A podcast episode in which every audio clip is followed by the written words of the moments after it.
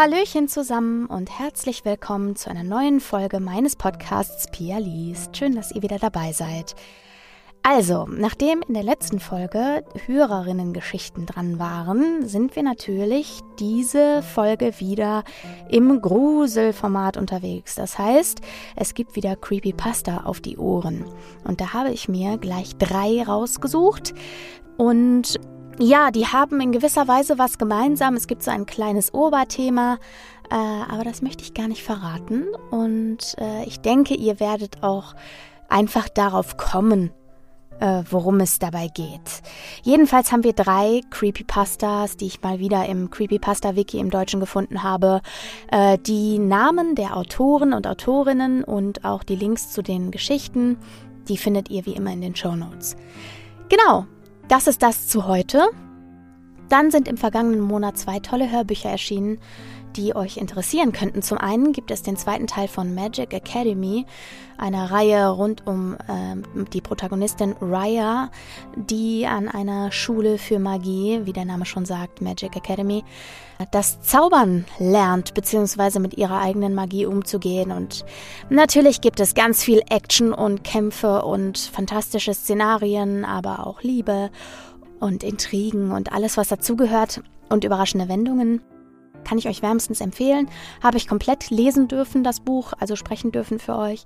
Also Magic Academy, die Prüfung gibt es exklusiv bei Audible seit Mitte des vergangenen Monats. Und dann gibt es noch ein Buch, das könnt ihr überall hören.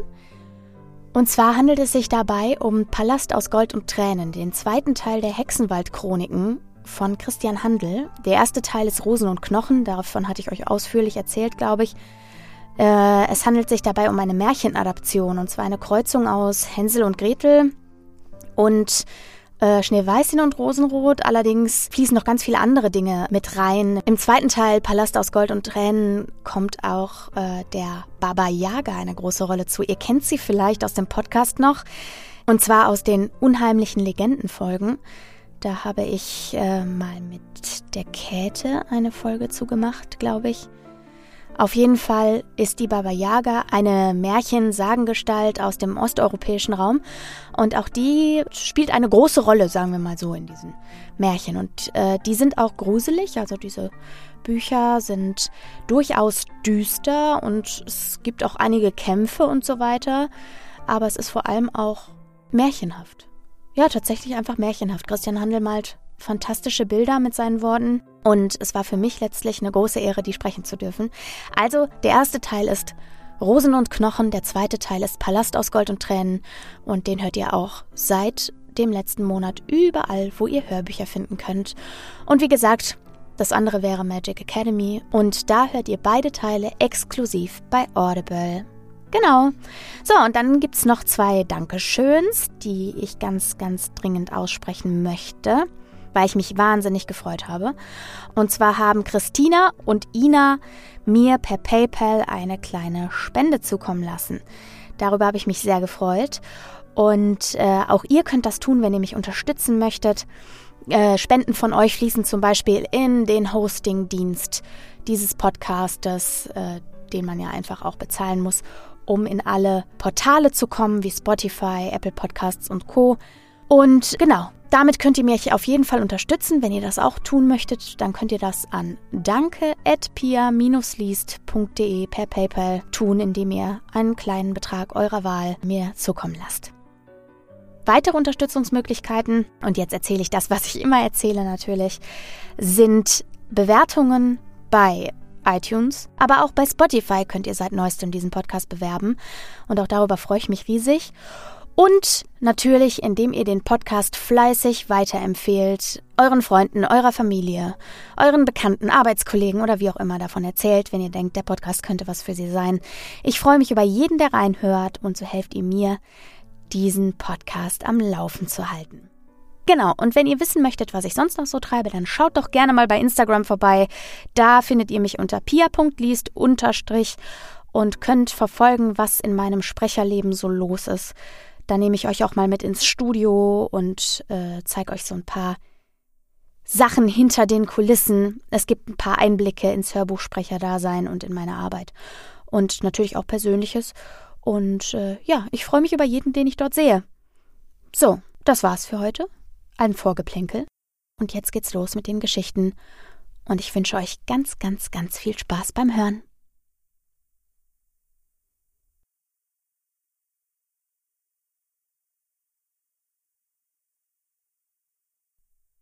Durchs Schlüsselloch. Dunkelheit machte sich über dem Himmel breit, als sich ein Mann zur Rezeption eines Hotels begab, um dort einzuchecken. Die junge Frau hinter dem Eichentisch schien trotz ihres Alters schon sehr lange an diesem Ort tätig zu sein, denn nachdem sie ihm seine Schlüssel überreicht hatte, hielt sie ihn noch kurz zurück und sagte mit gesenkter Stimme Sir, auf dem Weg zu Ihrem Zimmer wird Ihnen ein Raum auffallen. Er hat keine Nummer und ist immer abgeschlossen. Bevor er das Gesagte in Frage stellen konnte, fuhr sie energisch fort. Niemand darf ihn betreten und bitte, zügeln Sie Ihre Neugier, denn Sie dürfen unter keinen Umständen hineinblicken oder gar dort anklopfen. Ihre Worte waren so überzeugend, dass der Mann es nicht wagte, ihr zu widersprechen. Aber nachdem er bereits auf dem Weg zu seinem Zimmer war, hatte er Dutzende Fragen mehr. Zum Beispiel, was denn Schreckliches geschehen würde, wenn er durch ein mickriges Schlüsselloch sah. Trotzdem legte er sich, nachdem er an seinem Ziel angekommen war, ohne Umwege in das Bett, das man schon liebevoll für ihn vorbereitet hatte. Die Decke war rot, dunkelrot, eine schöne Farbe.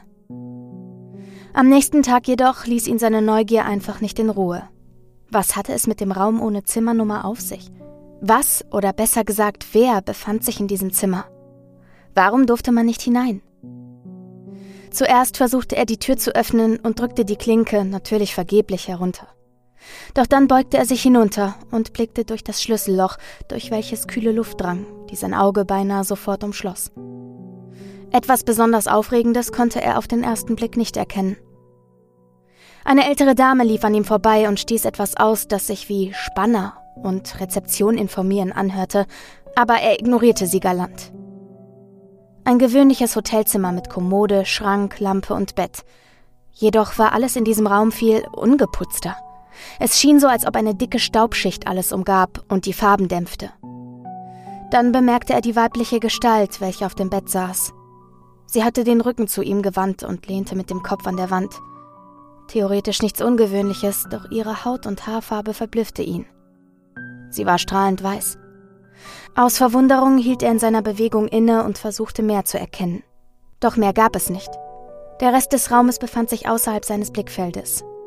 Zuerst wollte er sogar anklopfen, aus Neugier, doch er erinnerte sich an die warnenden Worte der jungen Frau und wandte sich etwas beschämt ab. Ein erwachsener Mann sollte nicht wie ein kleines Kind nach einem Gruselmärchen suchen. Und das rettete ihm sein Leben. Beinahe traurig schlich er zurück in sein Zimmer. Dieser Raum war abgesehen von der Gestalt völlig uninteressant, und wahrscheinlich war die schneeweiße Haut der mysteriösen Frau auch nur eine optische Täuschung gewesen. Er schlief in dieser Nacht nicht besonders schnell ein. Am nächsten Tag blickte er abermals durch das weite Schlüsselloch, doch dieses Mal konnte er weder die Gestalt noch den Hotelraum ausmachen. Das Einzige, was er sah, war vollkommene Röte. Nicht mehr, nicht weniger. Es war ein dunkles Blutrot und er wusste nicht recht, was er davon halten sollte, bis er mit den Schultern zuckte und sich wieder abwandte. Wahrscheinlich hatte die Bewohnerin nur bemerkt, dass er letzte Nacht hindurch gestarrt hatte und von innen das Schlüsselloch mit irgendetwas Rotem blockiert. Das war durchaus verständlich. Er würde ja auch nicht gerne beobachtet werden. Doch nun fasste er den Entschluss, die Rezeptionistin zu fragen. Als er an den Eichentisch trat, fragte sie, ohne ihren Kopf zu heben, haben Sie durch das Schloss geblickt?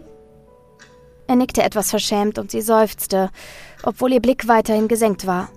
Und dann sah sie auf und begann zu reden. Der Besitzer des Hotels behauptet, ein Mann habe in diesem Raum seine Frau ermordet. Der Mann musste sich zusammenreißen, um nicht die Augen zu verdrehen.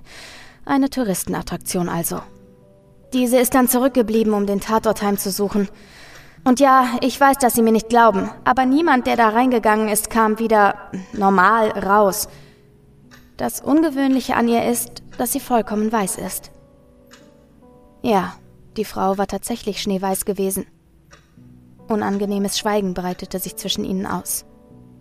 Er wollte schon wieder gehen, da die Rezeptionistin nicht weitersprach, doch dann fügte sie hinzu, abgesehen von ihren Augen. Die sind nämlich rot.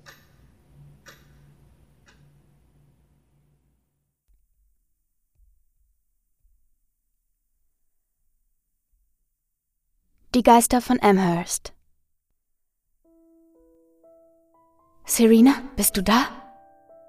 Die Flüsterstimme wabert durch den Raum zu dem Bett, in dem meine Frau hochschreckt und sich verwirrt umschaut. Hallo? fragt sie ins Halbdunkel und hofft, niemanden in ihrem Zimmer zu entdecken. Tatsächlich ist niemand da. Sie steigt aus dem Bett, wischt sich das Haar aus dem Gesicht und macht das Licht an. Sie ist alleine im Zimmer. Vielleicht eine dieser Stimmen, die man im Halbschlaf hört. Wortfetzen, so real, dass man erschrickt. Sie horcht. Stille. Alles ist still. Die ganze Klinik schläft.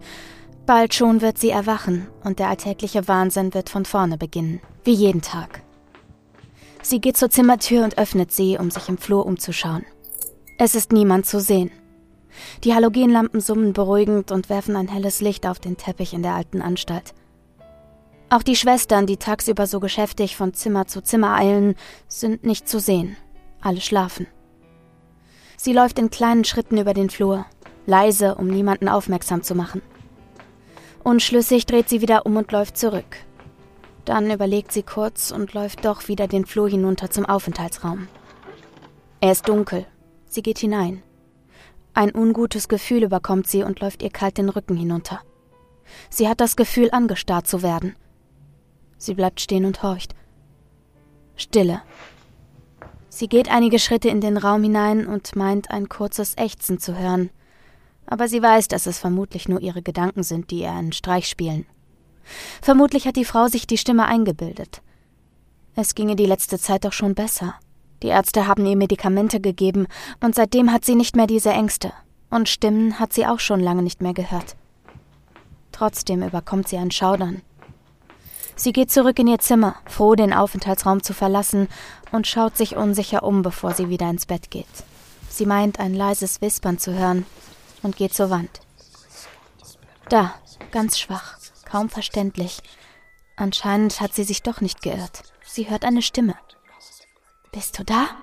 Kannst du mich hören? Ganz schwach nur. Serena legt ihr Ohr an die kalte Wand. Kannst du mich hören? flüstert es. Serena stolpert zurück. Grauen erfasst sie. Die Stimme ist da, real, ganz anders, als sie es jemals zuvor gehört hat. Ganz gleich, was Dr. Osborne sagt. Das Flüstern ist real. Sie läuft aus dem Zimmer und reißt die Tür zum Nebenzimmer auf. Es ist dunkel, Sie schaltet das Licht an und schreckt damit einen Mann auf, der sich verwirrt im Bett aufsetzt. Was? Geh raus, murmelt er. Serena sieht ihn und erkennt, dass er geschlafen hat. Er kann es nicht gewesen sein. Hörst du es denn nicht? fragt sie. Was denn? Der Mann setzt seine Brille auf. Hör doch! Serena legt ihr Ohr an die Wand. Serena, ich weiß, dass du mich hören kannst. Die Stimme flüstert, leise. Sie kommt aus der Wand. Ich höre nichts. Geh raus oder ich hole den Nachtdienst. Der Mann überlegt kurz und drückt dann einen Knopf neben seinem Bett. Serena verlässt das Zimmer und läuft wieder auf den Flur. In kleinen Schritten trippelt sie an ihrem Zimmer vorbei zum anderen Ende, wo nur das Treppenhaus ist. Sie öffnet die Tür, um zu schauen, ob dort jemand steht, und sie ruft, doch das Treppenhaus ist leer und weht ihr eine stille Kälte entgegen. Die Frau geht wieder in ihr Zimmer und stellt sich an die Wand. Wer bist du? fragt sie in die Stille. Keine Antwort. Sag doch was! Serena klopft gegen die kalte Tapete. Gerade hast du doch auch was gesagt. Ich kann dich hören, flüstert die Stimme. Serena reißt die Augen auf und taumelt einen Schritt zurück. Du bist in der Wand? Bist du eingemauert? Wo bist du? Serena legt sich auf den Boden und presst ihr Ohr auf den Teppich. Ich bin hier, wispert die Stimme wieder. Sie kommt eindeutig nicht aus dem Boden, sondern aus der Wand. Serena springt auf und legt ihr Ohr wieder an die Wand. Und was willst du von mir? In diesem Moment geht die Tür auf. Die Frau dreht sich erschrocken um. Zwei Pflegerinnen kommen in den Raum. Eine davon geht auf Serena zu und streichelt ihr beruhigend über den Arm. Serena springt auf und legt ihr Ohr wieder an die Wand. Hey, Serena! Ihre Stimme klingt warm und freundlich. Was ist denn mit dir los? Du schläfst ja gar nicht. Die Frau schaut sie verwirrt an und dreht den Kopf zur Wand. Du darfst ihr nichts verraten, flüstert die Stimme. Es ist unser Geheimnis. Ich habe einen Plan. Die Schwester scheint zu ahnen, was in Serena vorgeht. Sind die Stimmen zurück? will sie wissen. Zurück? Was meint sie damit? Diese Stimme ist nicht wie die anderen. Sie ist real. Können Sie sie etwa nicht hören? Nein, sagt Serena wenig überzeugend. Ich höre gar nichts. Ich wollte nur etwas malen. Die Pflegerin reicht ihr einen Becher mit einem Medikament. Komm, nimm das und dann setzen wir uns hin und reden ein bisschen. Serena weiß, dass sie Konsequenzen zu erwarten hat, wenn sie die Medikamente nicht nimmt. Sie ist schon lange genug hier. Wenn man einmal eine Diagnose hat, ist es egal, was das Leben mit sich bringt. Man wird in jeder Situation auf diese Diagnose reduziert. Sie wird sich fügen, das Medikament nehmen, schläfrig werden und ein bisschen mit der Pflegerin reden. Sie ist nett. Alle hier sind nett. So ist es nicht. Aber anscheinend scheinen sie die Wahrheit zu ignorieren. Serena nickt und nimmt den Becher. Keine Sorge, ich bin da, flüstert die Stimme. Serena gibt sich Mühe, so zu tun, als höre sie sie nicht. Alles wird gut. Die Pflegerin lächelt. Du wirst sehen. Ich warte auf dich. Serena ahnt, dass nichts gut wird. Einige Jahre später. Es klingelt. Dann knackt es in der Leitung. Jemand hebt ab. Osborne, sagt eine Männerstimme. Kurze Stille. Hallo, Dr. Osborne, hier ist June. Stille. June Coletti. Meine Mutter ist. war. Äh, meine Mutter war Serena Coletti. June. Die Männerstimme klingt, als würde sie kurz überlegen. Ich kenne dich von den Besuchen. Es tut mir leid, was mit deiner Mutter geschehen ist. Es war sicher nicht leicht für dich. Dr. Osborne, deswegen rufe ich nicht an. Irgendetwas in Junes Stimme klingt merkwürdig angespannt. Hier passieren merkwürdige Dinge. Wo bist du denn, June? fragt Dr. Osborne. In Amherst. Wieder ist es kurz still. Du bist in Amherst? Osborne klingt alarmiert. Ja, bestätigt June, und irgendetwas stimmt hier nicht. Amherst wurde vor drei Monaten geschlossen, mischt sich eine Frauenstimme ein. Das ist meine Frau, Meredith. Ich habe auf Lautsprecher geschaltet, June. Was treibst du in Amherst? Du solltest nicht dort sein. Osborne klingt besorgt. Wir, wir sind gestern hergekommen, spontan. Wir wollten die letzte Station meiner Mutter sehen und heute wieder fahren, sagt June. Aber dann. Dann was? will der Doktor wissen. Haben Sie jemals seltsame Dinge in Amherst erlebt, Dr. Osborne?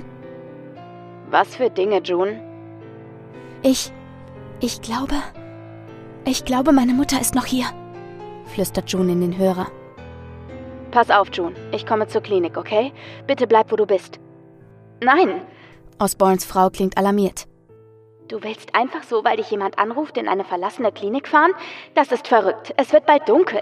Du weißt doch gar nicht, wer das ist. Ich möchte nicht, dass du gehst. Du kennst June Coletti, Schatz. Sie war oft zu Besuch. Nur weil ihre Mutter keine Patientin mehr ist, heißt das nicht, dass uns alles drumherum nicht mehr interessieren muss. Trotzdem, fahr nicht. Es dauert nicht lang, versprochen. Wenn das so ist, ich komme mit. Nein, keine Widerrede.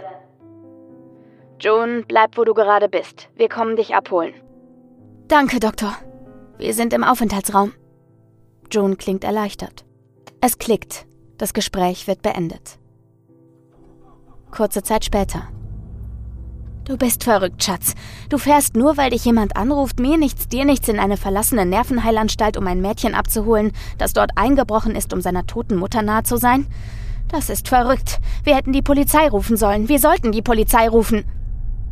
Meredith Osborne schaut besorgt aus dem Fenster, während ihr Mann das Auto stadtauswärts in den nahen Auwald lenkt, in dem die Klinik von Amherst liegt.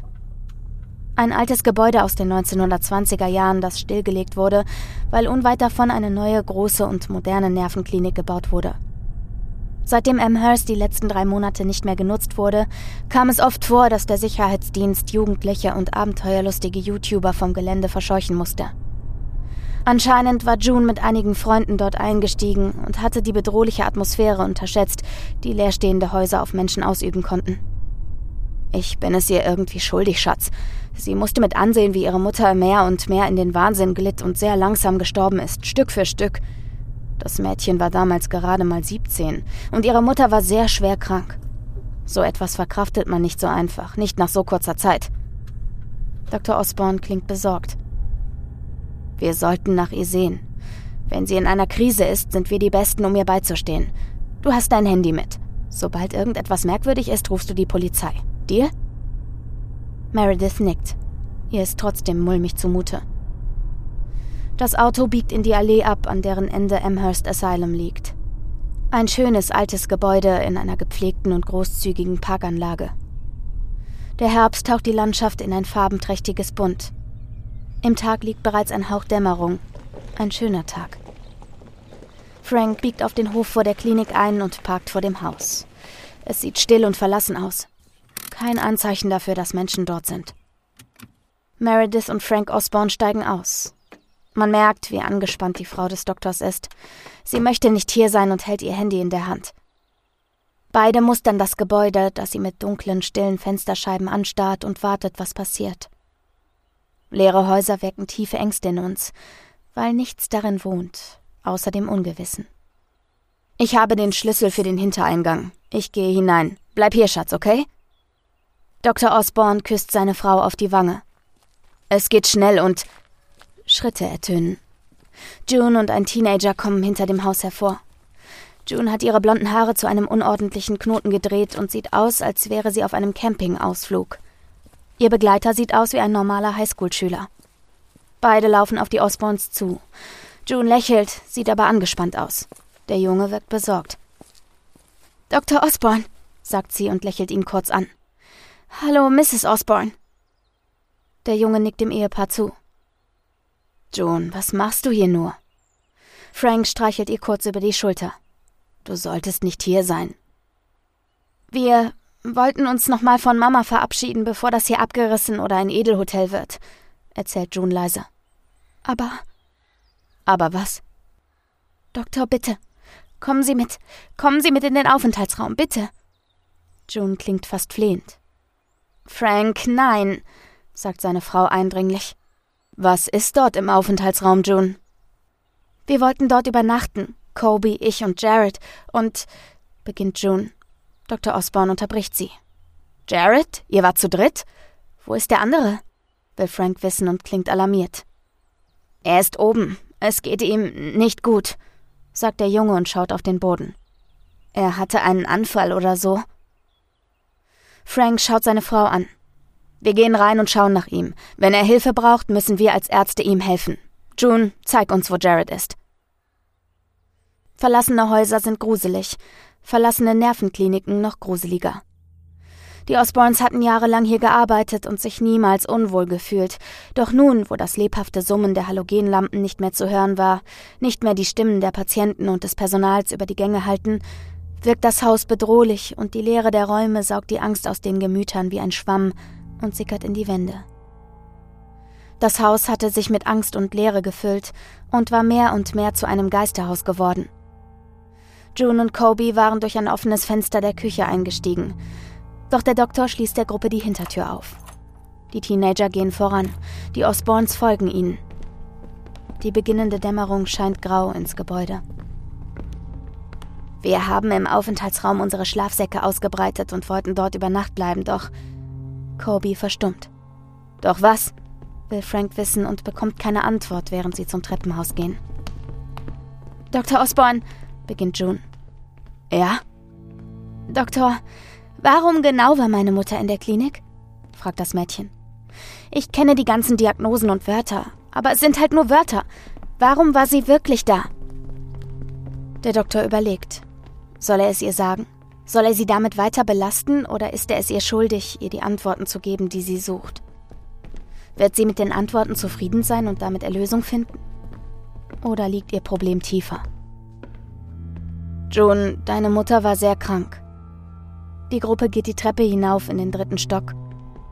Sie litt unter paranoider Schizophrenie mit Tageslichthalluzinationen, Und sie hatte beinahe jede Nacht Schlafparalysen mit Halluzinationen. Sie war ein sehr kranker Mensch. Sie war in Amherst, weil hier der Ort war, an dem sie sich und anderen am wenigsten schaden konnte.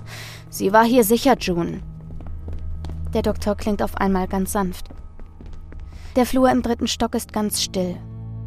Langsam fließt die Dunkelheit des Abends durch die Fenster. Der Teppich auf dem Boden schluckt jedes Geräusch. Links und rechts gehen Türen ab. Die Zimmer der Patienten. Vor einer davon bleibt June stehen. Osborne kennt die Tür. Er kennt das Zimmer. Er kennt die Person, die darin lebte. Er kennt den Schrecken, mit dem sie Tag und Nacht leben musste. Er weiß, dass es ihr Zimmer war. Das Zimmer von Serena Coletti, Junes Mutter. June öffnet die Tür. Das Zimmer ist leer bis auf ein Bettgestell. Auf den Wänden sind tiefe Kratzer von jemandem, der mit bloßen Fingern die Tapeten von der Wand gekratzt hat und versuchte, sich durch den Beton zu graben. Auch jetzt sieht es noch schlimm aus. Dr. Osborne ahnt, warum June die Tür geöffnet hat. Er sollte es sehen. Es sollte eine stumme Anklage sein. Sie brauchte jemanden, um ihm die Schuld zu geben. Sie hat Stimmen aus den Wänden gehört, sagt June und überrascht Frank damit. Anscheinend sucht June doch keine Schuldigen. Sie wollte in den Wänden suchen und die Personen darin befreien, oder? Frank legt ihr die Hände auf die Schultern. Niemand kann etwas dafür, wenn er eine solche Krankheit bekommt. Es ist niemandes Schuld. June antwortet darauf nicht. Sie verlassen das Zimmer und Meredith und Frank sind froh darüber. Wo ist Jared? fragt Meredith. Kommen Sie, sagt June und geht in die Richtung des alten Aufenthaltsraumes. Es ist ein großer Raum mit hohen Fenstern und Holzbalken an den Wänden und der Decke. Einige Tische stehen im Raum. An der Wand stehen aufgestapelt einige Stühle. Im hinteren Bereich des Raumes, rechts in der Ecke, liegen ausgebreitet drei Schlafsäcke und Rucksäcke. Ein Teenager liegt in einem der Schlafsäcke und schläft. Meredith Osborne geht zu ihm, kniet sich neben ihn und legt ihm die Hand auf die Stirn. Er öffnet müde die Augen und stöhnt. Dann schließt er sie wieder. Er hat Fieber. Was ist mit ihm passiert? fragt sie. June und Kobe schauen sich an. Was denn? Nun sag doch, hakt Meredith eindringlich nach. Wir, wir haben hier unser Lager aufgeschlagen. Wir wollten uns hier über Mama unterhalten, Abschied nehmen und ihr noch einmal nah sein, uns verabschieden. Doch dann. Dann was? fragt Frank. Auf dem Flur sind dumpfe Geräusche zu hören, dumpfe Schritte auf Teppich, als würde jemand dort schnell laufen. Frank und Meredith fahren herum, in der Befürchtung, jemand könnte ins Zimmer kommen, doch es ist niemand zu sehen. Dann begann das, flüstert June leise. Die Schritte? Ein mulmiges, drückendes Gefühl breitet sich in der Magengegend der Osborns aus. Doch Frank ist Realist. Er hatte viele Jahre mit Menschen zu tun, die Dinge wahrnehmen, die sie als übersinnlich erklären. Er musste sich für sie immer an der Realität festhalten, Erklärungen finden, rational sein. Es ist ein altes Haus, June, sagt er sanft und klingt dabei unsicher. Alte Häuser machen Geräusche und vielleicht sind noch andere Leute hier eingestiegen, die sich hier herumtreiben. Ich werde dem Sicherheitsdienst Bescheid geben. Die dumpfen Schritte entfernen sich. Es sind Schritte, Dr. Osborne. Sie hören es doch selbst. Wir haben nachgesehen. Es ist niemand im Flur, niemand, den wir sehen können, sagt June. Schauen Sie doch nach. Wir müssen einen Krankenwagen rufen, Frank, sagt Meredith. Er hat Fieber. Zuerst begannen diese Schritte auf dem Flur, beginnt Kobe leise. Wir dachten eigentlich, das hier wäre nur ein gruseliges Abenteuer. Eine Nacht und am nächsten Morgen wieder heim. Wir waren hier im Raum. Dann kamen diese Schritte. Es könnte alles sein, Kobe. Die Chance, dass es Gespenster sind, ist verschwindend gering. Wir leben in einer materiellen Welt. Alles, was Geräusche macht, muss sich auch materiell manifestieren. Eine Seele hat aber keine Materie. Überleg doch mal. Dr. Osborne schaut Kobe eindringlich an. Der schaut auf den Boden. Setzen Sie sich, Doktor, sagt er. Frank schaut zu seiner Frau, die noch immer neben Jared kniet. Die beiden schauen sich an. Meredith schüttelt unmerklich den Kopf. Frank nickt. Er setzt sich. June und Kobe nehmen sich an der Hand. Kobe atmet tief ein und schließt die Augen. Warten Sie ab. Warten? Worauf? Wieder hören sie dumpfe Schritte auf dem Flur. Jack Osborne hört, wie Kobe heftig atmet. Dann kommen die Schritte den Flur herunter auf den Aufenthaltsraum zu. Immer näher und näher. Jack kennt die Schritte. Er erinnert sich daran. Er erinnert sich daran, wie Serena Coletti immer mit diesen kleinen Trippelschritten den Flur auf und ab gelaufen war. Grauen kriecht in ihm hoch und schnürt ihm den Hals zu. Er sieht seine Frau an. Auch ihr steht das Grauen in den Augen. Zuerst kamen diese Schritte, flüstert Kobe. Frank schluckt. Und dann? Jared beginnt zu krampfen. Er reißt die Augen auf und biegt seinen Rücken durch. Er verrenkt sich grotesk und stöhnt. Meredith räumt alles beiseite, was für ihn gefährlich sein könnte. Dann bekam Jared diese Anfälle. In Junes Stimme schwingt Grauen. Die ganze Nacht lang, immer wenn die Schritte ganz nah waren. Die Trippelschritte kommen immer näher und näher. Sie klingen dumpf auf dem Teppich. Kobe umklammert Junes Hand. Schauen Sie doch. Schauen Sie. In Junes Stimme schwingt Entsetzen. Frank und Meredith drehen sich langsam zur Tür. Ist sie da? ächzt Kobe. Wer, Kobe? Wer ist da? will Frank wissen. Ich sehe niemanden. Meredith packt ihn am Arm und schüttelt ihn kurz. Frank schaut sie an. Sie macht eine Kopfbewegung in Richtung des Tisches, der bei der Tür steht. Frank schaut. Er sieht nichts, doch dann fällt sein Blick unter den Tisch. Es läuft ihm eiskalt den Rücken herunter, seine Nackenhaare stellen sich auf. Unter dem Tisch sieht er zwei Füße stehen und den Saum eines Nachthemdes. Er hebt den Blick, doch über dem Tisch ist nichts. Kobe wimmert. Jared krampft weiter. Die Füße drehen sich und gehen langsam in den Raum. Dann sind sie verschwunden. Jared seufzt erschöpft, sinkt in seinem Schlafsack zusammen und verfällt in einen unruhigen Dämmerschlaf. Warum? stammelt Frank entsetzt und schüttelt June. Warum seid ihr wieder hier hineingegangen? Warum seid ihr bloß wieder hineingegangen? Wir konnten Jared nicht alleine lassen, flüstert Kobe. Sie ist noch hier. June klingt völlig klar. Sie ist nicht fort, Mom ist noch hier. Dafür gibt es eine rationale Erklärung, June. Meredith versucht vergeblich ruhig zu klingen. Wir haben gerade alle etwas erlebt. Aber es wurde bewiesen, dass Menschen Pheromone ausschütten, wenn sie unter Stress stehen, und dass andere Menschen diese Pheromone auch nach langer Zeit wahrnehmen können. Alte Häuser machen Angst. Menschen, die hier sind, schütten Angstpheromone aus, und wer dann danach herkommt, nimmt die wahr und entwickelt ein Bedrohungsgefühl. So entstehen Geisterhäuser, June. Es sind nur Pheromone. Sie haben sie gesehen. June klingt beinahe trotzig. Wir haben etwas gesehen. Es hätte auch eine Massenhalluzination sein können. Unser Hirn konstruiert ein Szenario in einer Ausnahmesituation. Es gibt tausend Möglichkeiten, versucht Meredith zu überzeugen. Doch June ist bereits überzeugt. Sie ist noch hier. Selbst wenn, du kannst nichts für sie tun. Du musst gehen und dein Leben leben, June, sagt Dr. Osborne sanft. Ich kann etwas für sie tun. June greift in ihren Rucksack. Es klickt, als sie eine Pistole herauszieht und sie entsichert. Frank und Meredith erstarren. June, was tust du? Ich habe deiner Mutter nur versucht zu helfen.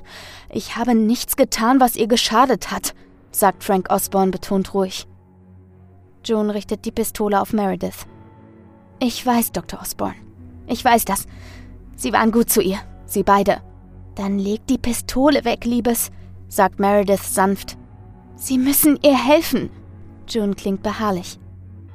Ich kann ihr nicht, beginnt Frank und unterbricht sich, als Meredith unmerklich den Kopf schüttelt. Ja, ja gut. Wir werden ihr helfen. Wir werden deiner Mutter helfen, doch dafür musst du mir jetzt die Pistole geben. June schüttelt den Kopf. Kobe greift nach seinem Rucksack und holt eine Spritze und ein Fläschchen mit einer klaren Flüssigkeit heraus. Er gibt sie Frank. Der wirft einen kurzen Blick darauf. Fentanyl? sagt er ungläubig. June nickt. Sie müssen ihr helfen. Wie soll ich ihr damit helfen? will Dr. Osborne wissen. Sie müssen sie beruhigen und mit ihr reden, Dr. Osborne, sagt June. Deine Mutter ist tot, June. Frank klingt verzweifelt. Ich kann nicht mit ihr reden. Am anderen Ende des Flures poltert es. Trippelschritte. Sie ist noch hier. Gehen Sie zu ihr. Frank Osborne schaut sie entsetzt an. Ihm dämmert, was June von ihm möchte. Ich. Ich kann nicht. Nein, June, das werde ich nicht tun. June spannt den Hahn der Pistole und zielt auf Merediths Kopf. Sie müssen ihr helfen, Es. es muss doch. Es muss doch. Es wird einen anderen Weg geben. Helfen Sie ihr! schreit June und springt auf. Sie drückt Meredith die Pistole auf die Stirn. Frank zittert, aber er ist Arzt. Er hat es gelernt und er weiß, wie er es dosieren muss. Er wird einfach einschlafen und behaupten, er hätte mit Serena gesprochen. Sie wäre ins Licht gegangen oder wohin auch immer. Frank zieht die Spritze auf. Mehr! June klingt entschlossen. Frank schüttelt den Kopf. Dann mehr! unterbricht ihn June. Mit zitternden Händen zieht Frank die Spritze weiter auf. Er weiß, die Dosis ist tödlich. Er schaut seine Frau an. Sie hat Tränen in den Augen. Bitte, June, tun Sie es. Gehen Sie zu ihr und helfen Sie ihr. Sie sind ein guter Mensch, Dr. Osborne, sagt June. Der Einstich schmerzt kurz. Doch bevor ihm klar wird, was er getan hat, reißt ihn eine Welle fort. Dr. Osborne fällt zu Boden. Das Fentanyl schlägt brutal zu. Er hört, wie seine Frau entsetzt schreit und dass es ein kurzes Handgemenge gibt. Dann fällt ein Schuss. Eine weitere Welle der Droge rollt in Dr. Osborne heran. Er weiß, dass sie ihn fortreißen wird. Sein Atem setzt aus. Er beginnt zu sterben. Kobe wimmert vor Entsetzen und sinkt in sich zusammen. June legt die Pistole weg und wirft einen letzten Blick auf die tote Meredith und sieht, wie Frank Osborne sich auf dem Boden krümmt. Es wird aussehen wie ein erweiterter Suizid. Sie geht zur Wand und streichelt sie fast zärtlich. Serena? Bist du da? Stille. Bist du da? Kannst du mich hören? Am anderen Ende des Flures, weit entfernt, kommen Schritte leise und trippelnd auf den Aufenthaltsraum zu.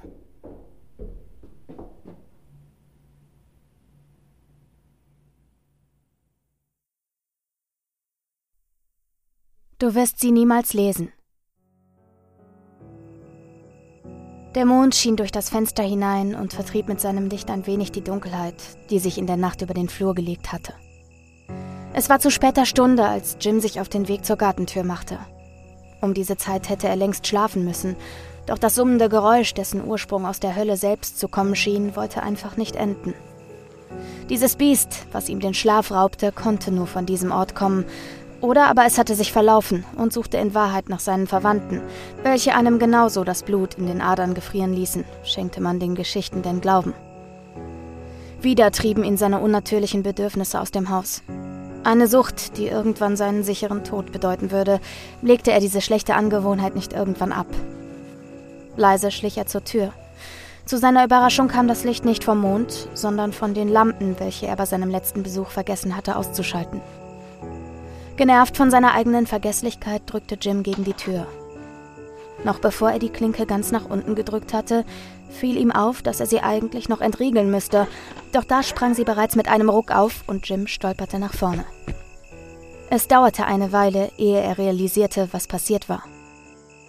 Erschrocken starrte er auf die offene Gartentür. Das Licht vergaß er häufig, doch die Tür schloss er immer ab, egal in welchem Zustand er sich auch befand. Es war wie ein Zwang, und umso mehr wunderte er sich, dass er es dieses Mal nicht getan hatte. Vorsichtig schloss er sie wieder und er setzte sich auf einen der Stühle, die draußen herumstanden. Mit einem leisen Seufzen holte er eine Packung aus seiner Tasche und zündete das Gift in Form einer kleinen Stange an. Sein Körper entspannte sich wieder, als der blaue Dunst des Todes langsam seinen Weg in sein Blut fand. Gedankenverloren starrte er in die Nacht hinein, bis sein Handy plötzlich anfing in seiner Hosentasche zu vibrieren. Wer würde ihn denn um diese Uhrzeit anschreiben? Vermutlich war es nur eine Nachricht von seinem Anbieter, aber aus Neugierde schaute er nach. Erst als sein kleines Display anfing zu leuchten, fiel ihm etwas auf. Er hätte gar keine Mitteilung bekommen können, da sein Handy ausgeschaltet war. Dennoch konnte er eine ungelesene Nachricht auf seinem Bildschirm erkennen. Sein Herz fing an zu rasen, als er das Foto vor seinen Augen betrachtete. Er war darauf zu sehen, wie er im Garten saß und eine Zigarette rauchte. Was ihn noch mehr erschreckte, war die Art, wie das Foto gemacht wurde. An den Rändern konnte man deutlich die Fensterrahmen erkennen und auch die Pflanzen, die er auf der Fensterbank stehen hatte. Panisch drehte er sich herum und schaute nach drinnen, aber niemand war zu sehen. Wieder starrte er fassungslos auf sein Handy und sprang blitzartig auf, als er ein lautes Klirren von drinnen hörte. Voller Panik stürmte Jim wieder ins Haus, nur um dann die Katze zu finden, welche ihn unschuldig beobachtete. Auf dem Boden befanden sich große Glasscherben. Sie hatte wohl eines der Gläser umgeworfen. Ein wenig wütend, aber dennoch sehr erleichtert, holte er sich eine Kehrschaufel und räumte die Unordnung weg. Erst als die Scherben klirrend im Mülleimer landeten, tauchte das Bild wieder in seinem Kopf auf. Wer oder was hatte das Foto gemacht? Wieder fing sein Herz an zu rasen und er durchsuchte jeden Teil des Hauses, aber er fand nichts. Lieber hätte er eine grauenhafte Kreatur gefunden, denn die Vorstellung machte ihm weniger Angst, als überhaupt nicht zu wissen, wie das Foto entstanden war. Wieder vibrierte sein Handy, und was er darauf sah, versetzte ihn ein weiteres Mal in Panik. Auf dem Bild war seine Gartentür zu sehen, wie sie sperrangelweit offen stand. Eine junge Frau stand dort und winkte lächelnd in die Kamera. Aus irgendeinem Grund kam sie ihm bekannt vor, doch er konnte sich nicht erklären, woher. Ohne zu zögern rannte er wieder zur Tür und fand sie genau wie auf dem Foto vor. Seine Beine zitterten und als er nach draußen ging, sah er niemanden. Die Verzweiflung in ihm wuchs immer mehr, und um sich irgendwie zu beruhigen, schloss er die Tür wieder und machte sich eine weitere Kippe an. Wer auch immer im Haus gewesen war, war jetzt wieder draußen in der Dunkelheit verschwunden. Ein drittes Mal spürte er sein Handy in der Hosentasche. Dieses Mal war es kein Bild, sondern eine Nachricht. Aufmerksam las er sie sich durch, und mit jeder Zeile, die verstrich, wurde ihm bewusst, dass dies die letzte sein würde. Nachdem er den Text zu Ende gelesen hatte, starrte er fassungslos auf seine Zigarette, und eine Träne rann ihm die Wange hinunter. Folgende Worte hatte Jim gelesen, ehe er sich langsam auflöste und zu einem Teil des silbernen Lichts wurde. Hey Jim, ich weiß, dass du diese Nachricht niemals lesen wirst, aber es beruhigt mich trotzdem, wenn ich dir schreibe, auch wenn ich niemals eine Antwort bekommen werde. Ich vermisse dich und ohne dich ist mein Leben nicht mehr ganz so schön. Kennst du noch das erste Foto, was ich dir eben geschickt habe? Damals habe ich dich heimlich fotografiert und du warst danach ziemlich sauer auf mich. Leider ist es das einzige, was ich von dir habe. Es macht mich traurig, dass es gerade dieses Bild ist. Ich meine, warum muss es gerade dieses sein? Ich sehe die Liebe meines Lebens, aber gleichzeitig auch deinen Tod vor den Augen. Ich. Ich sollte das Bild vielleicht löschen, aber ich hänge noch zu sehr daran. Ich will nicht vergessen, wie du ausgesehen hast. Ich habe dir ein Foto von mir geschickt. Ein Teil von mir glaubt wirklich, dass du es sehen wirst, aber das wäre ein Wunder. Während ich dir diese Nachricht schreibe, sitze ich im Auto und verbringe ein bisschen Zeit mit meinen Freundinnen. Eine von ihnen hat das Foto gemacht, kurz bevor wir gefahren sind. Ich hoffe, es geht dir gut und dass du jetzt an einem besseren Ort bist. Mir fällt gerade ein, dass ich vergessen habe, die Gartentür abzuschließen. Wir fahren wieder nach Hause. Du warst in solchen Dingen immer besser als ich, außer es ging um das Licht. Das hast du nämlich immer angelassen. Ich hoffe, der Katze geht es gut und sie hat nichts kaputt gemacht. In Liebe, Mel.